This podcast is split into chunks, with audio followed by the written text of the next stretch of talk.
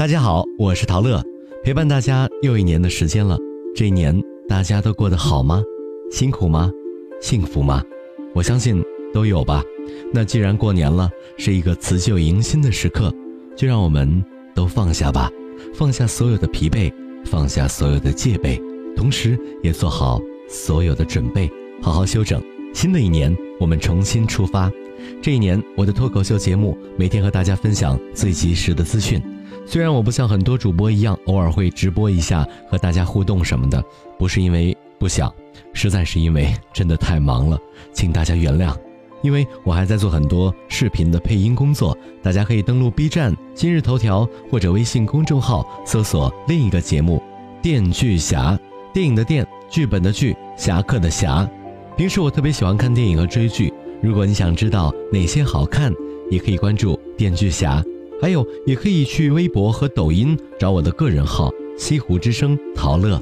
今年我永远在这些地方等你，记得跟叔叔阿姨带个好，多吃点妈妈的菜。我相信新的一年有梦想的你一定了不起，加油！我们明年再见。整合门户新锐点评。包罗万象，热门话题。有请陶乐慕容长寿。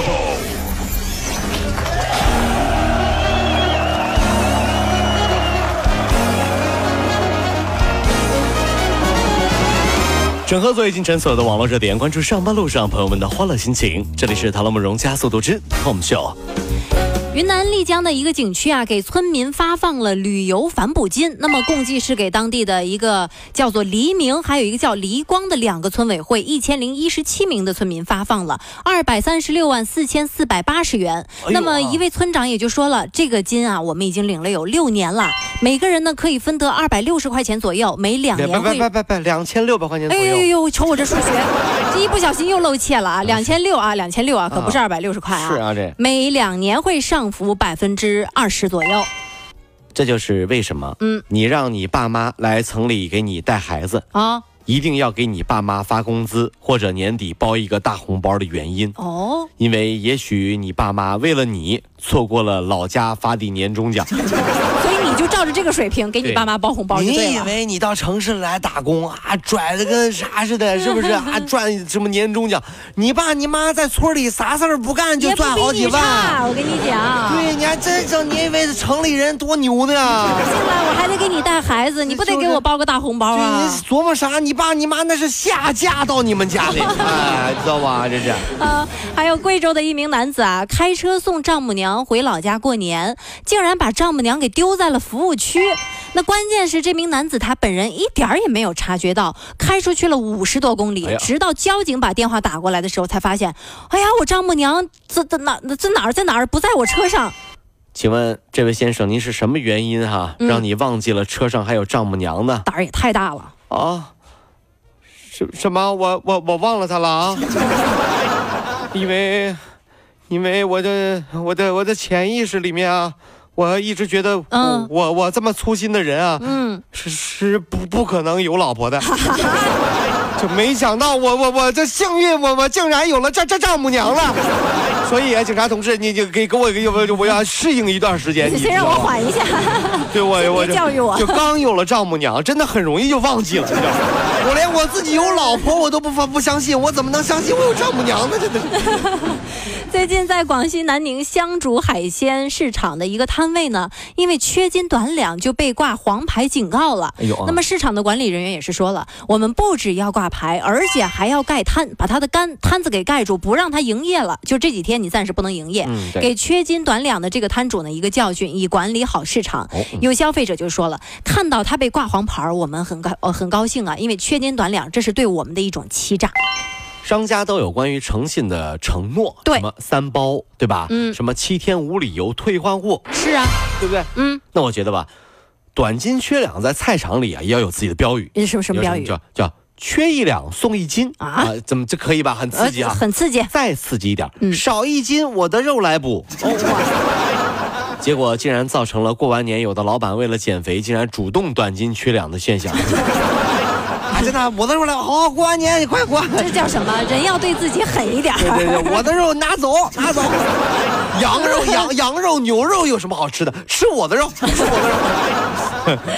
就这两天呢，在鞍山呃这个黄安徽潜山的某小学的这个期末成绩单上面啊，竟然出现了视力提升机构的广告，而且广告占据了整个版面，还提供了地址和联系方式。那么校长也是回应了，成绩单呢是商家印的，一张几毛钱，但这是一个公益广告，不收费用，主要就是为了帮助学生预防近视，保护视力。目前呢，潜山市教育局并未对此事发表任何的意见。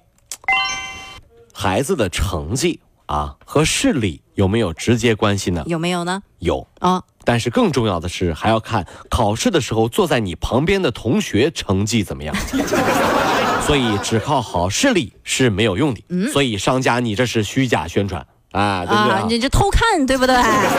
哎，我跟你说，说到这个，我就想，之前我们班有一个男孩子视力就特别特别的好，但是他英语就特别特别的差，是不是？但是英语不是一般都是选择题特别多吗？是。然后那时候就有一个答题卡，然后呢，恰巧我的英语又特别好，于是乎他就跟我说，他说：“哎呀，天骄啊，那个这次考试的时候，我你我你到时候把你的答题卡往桌子边上放一放，我我就能看到。”我说：“怎么可能？我坐第一排，你坐最后一排。”他说：“没事，你放心，我视力可好了。”这是远视眼吗？这。后来我这个男同学，他成功的成为了飞行员，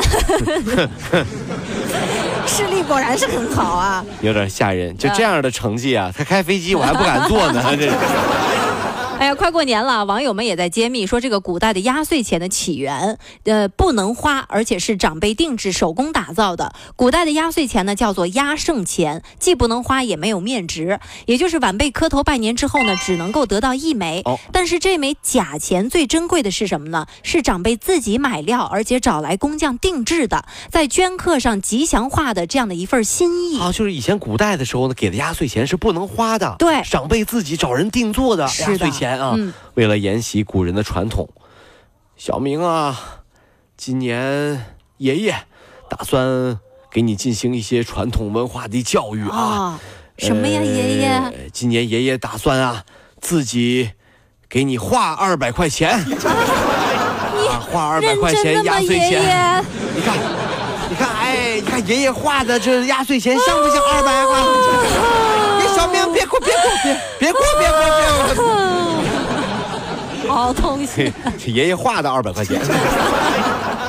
嗯，这两天啊，有两名澳大利亚男子在西澳大利亚用全金啊用这个金属探测器发现了一尊青铜的佛像。那这尊婴儿佛像呢，是在拍摄考古纪录片的时候发现的。目前澳方已经联系了中国驻澳大利亚的这个使馆，那么相关的专家也正在研究该佛像的一个起源。澳媒报道说，这尊佛像可证明也有可能证明是在一四二一年的时候，中国明朝的寻宝舰队曾经来澳大利亚探索过的。寻宝舰队。对，那么该时间呢是比欧洲人抵达澳大利亚要早了两百多年，就等于说中国当年最先到达了澳大利亚。是的，那如果属实的话，那么有可能会改写目前已知的澳大利亚的历史哦。你看咱们中国人啊，嗯，就是怎么叫千泱泱大国，谦谦君子，对不对？当年你看到没有，国力如此强盛，明朝的时候是不是？嗯，咔开到澳大利亚。根本就不是说什么攻打呀、侵占别人的土地，没有这样的啊，转了一圈回来了，只是为了去寻宝的，你看到没有？这人家我们中国当时就压根看不上，你知道吗？这是寻宝舰队，对对，寻寻宝去的。那皇皇帝啊，在当时明朝的皇帝在宫中等待寻宝舰队的归来。嗯，寻宝舰队的负责人就表示说什么了？皇上啊。澳洲没有什么，嗯，呃，这是当地的土特产，呈上来。这个 U G G 啊，这 这个他们当地人都穿这个啊，暖和。皇帝表示，那给那个澳大利亚的卖家一个好评啊。这就是大概这个代购这个行业最早的起源。哦，原来是在这儿呢。啊，在原来在这儿待着。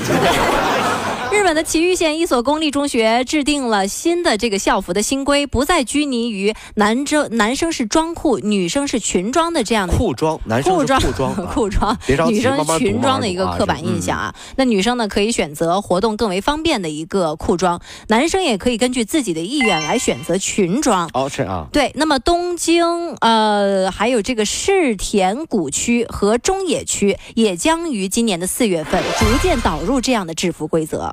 对，就相对来说很轻松了，就是等等很简单，就比如说男生啊，你想穿裙子，我们也不拦着啊；女生想穿裤子，那更好，方便啊。那其实有有人说了，说如果男生也开始穿裙子，是一种什么样的体验？什么样的体验呢？很简单，那一瞬间啊，凉快。哎呀，男生啊，凉快。